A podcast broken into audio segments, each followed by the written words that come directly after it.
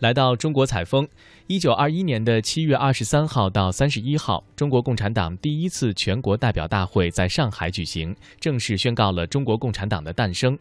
中国共产党第一次全国代表大会开会期间，被帝国主义侦探察觉。七月三十一号，大会临时从上海转移到了浙江嘉兴南湖的一条游船上继续进行。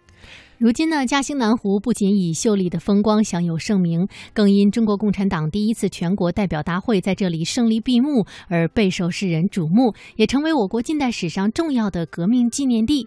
那中国采风，我们就跟随记者和南湖纪念馆的陈宪平先生一起去感受一下南湖的独特魅力。陈宪平是地道的嘉兴人，在南湖景区工作已经有二十多年了。用他自己的话说，他是把自己一生都献给了美丽的南湖，他也非常乐意绕着南湖度过自己的一天。他对南湖的一草一木都投入了真挚的感情。嘉兴南湖的采访，我们就和陈宪平一起从南湖的湖心岛开始。从渡口乘摆渡船到达南湖的湖心岛，美丽的南湖真应了那句“青烟浮渚，微风欲来”。此时的阳光虽然有点刺眼，但阳光洒满湖面激起的点点波光，让所有的游客为南湖美景所倾倒。船行靠岸，湖心岛上绿荫遮蔽，蝉语阵阵，让人不由得联想起那句“蝉噪林愈静，鸟鸣山更幽”。啊，现在我们到的就是南湖的湖心岛，但是这个湖心岛它是人工堆起来的，它不是古代有的。它是公元一五四八年的时候，嘉兴的知府赵云就疏浚澄河，就挖澄河的淤泥没地方倒，他灵机一动倒这个湖心岛，形成了这么个小岛。小岛的占地面积是十七亩，十七亩啊。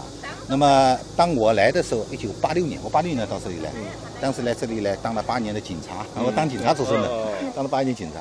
那么来的时候呢，我们对外的宣传，南湖的面积是六百二十四亩，六百二十四亩。那么为什么叫六百二十亩？现现在又称叫八百亩呢？它里面有个区别，也就是说，当初的时候，曾经就是围湖要田，把南湖砍了一块去，砍了一块去造田。当时农业学大灾嘛，但是这个块砍了去以后做田了又做不成，湖比较深啊，深了以后你耕地这个牛都要淹下去，拖拉机淹下去，没办法，没办法又改了，改成什么？改成鱼塘，改成鱼塘了。那么在两千年建党八十周年前夕，我们把以前给南湖挖出去这块这个给它还过来，还过来，还过来以后，那么这个整个南湖的面积就是八百亩面积。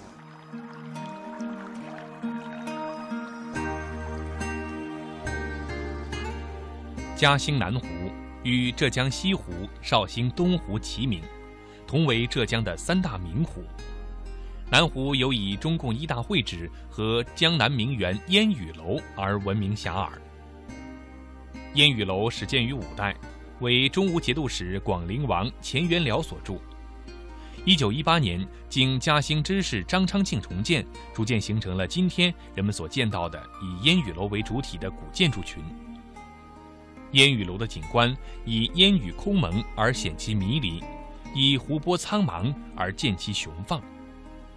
在漫漫历史长河中，曾招引无数文人雅士、诗人骚客挥毫泼墨、赋诗作画。解放后，党和政府十分重视烟雨楼这一名胜古迹、革命圣地，做了多次整治修葺，使之得以重放光彩。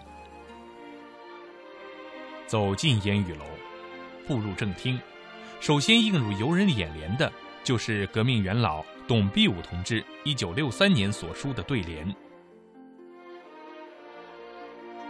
烟雨楼台，革命萌生，此间曾著星星火。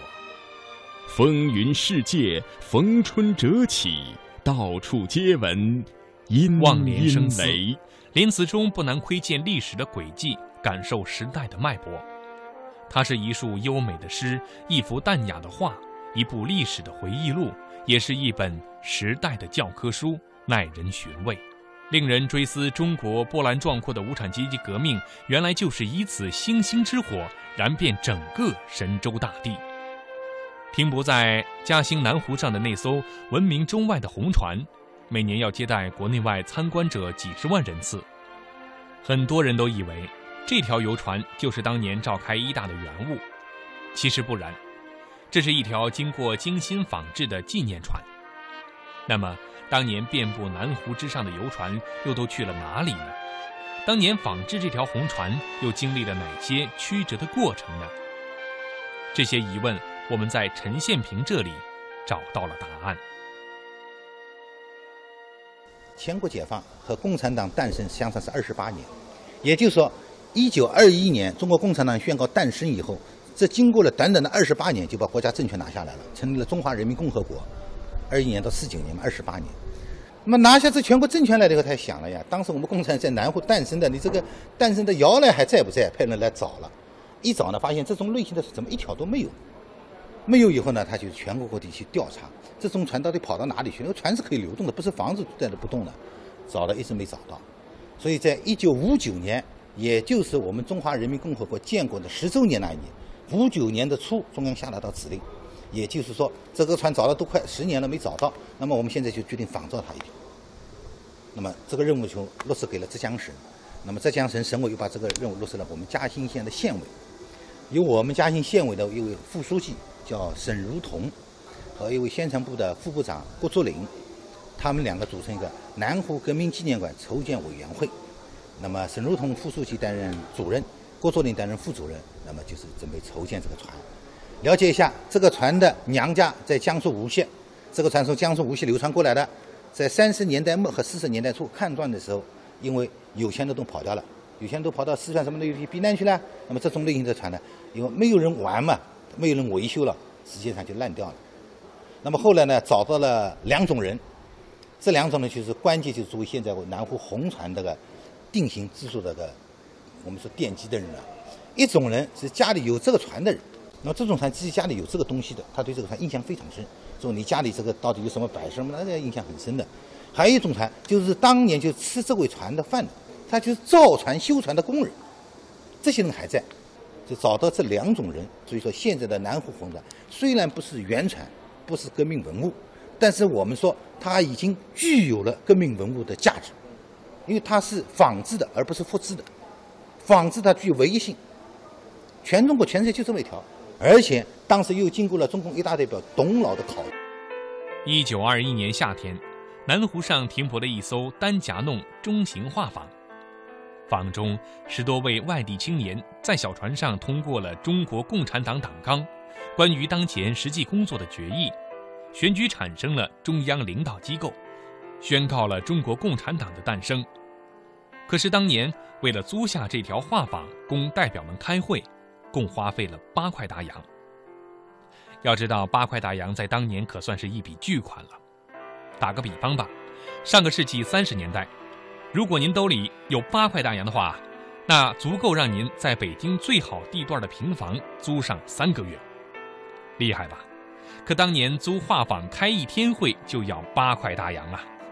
难怪这画舫都是当年有钱人家消费娱乐的工具，可不是一般人随便都能租用得起。实际这个船是租来的，就包了一天，嗯，一共花了八块大洋，嗯，实际上这个船一天包这个船的经费是四块半大洋，嗯。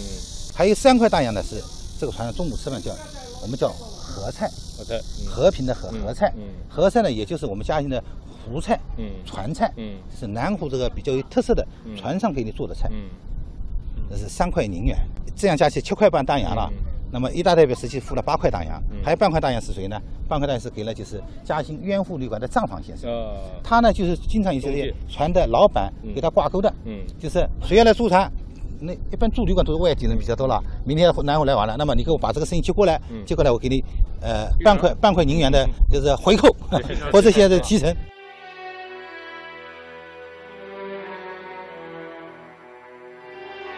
我们仔细观赏这艘纪念船，这是一艘中型的单夹弄丝网船，船身长约十六米，宽三米，内有前舱、中舱、房舱和后舱。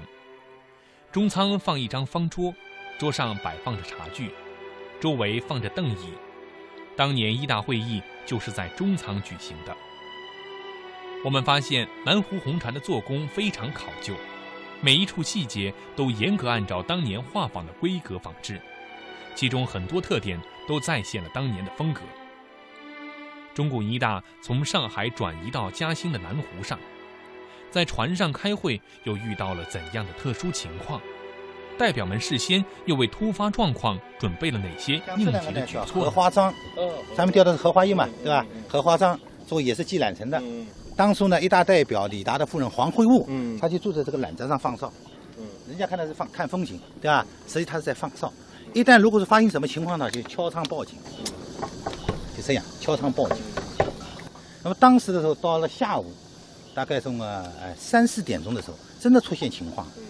因为当初一大开会，这个船不在岛边上，它是离我们这个湖阴岛一百多米、将近两百米的地方，在那南边，就随波飘动的。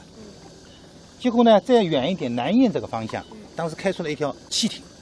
当时老百姓不知道汽艇叫小火人，那么当初这人老百姓家里没有小火人的呀，他以为是当局擒虏，所以黄会武呢马上是敲窗报警，当当当敲了，一敲以后呢，一大代表以为出事情了，马上就把准备好的麻将牌倒在中间那个八仙桌上，假装打麻将。等到这个汽艇开了近了以后，发现哎呦，原来是嘉兴的一户绅士人家，为了出风头了，就借了这么一船到南湖来兜风了，一场虚惊，然后一大代表继续开会。所以中共一大会议是从上午的将近十一点左右开会的，一直开到傍晚六点多，基本上一整天。如今的南湖，按原型仿制的红船静静地停在岸边。旺季时，每天会有近两万人来此感怀当年中国共产党诞生时的情境。九十年来，红船经历了不少风雨，但始终崭新如初。围绕着红船，一群普通人倾注了心血，精心呵护着。保护红船呢，分几个方面。首先，从维修保养这个角度来说，我们所采用的保护方法是每年小修一次，两年大修一次。因为它的船是木质的，你在水里泡了时间长了以后，可能要霉烂，要变质。那么每年的小修两年到三年大修一次。还有一个就是在管理上面，采用的是控制人数。船比较小，你不能大家都上去，把船都铲烂掉了。什么？我们每次规定上红船的人，不管你这个团队有多少人，二十人以内一批。现在我们这个船通过买票这个目的也是控制而买票的收入的钱做维修基金。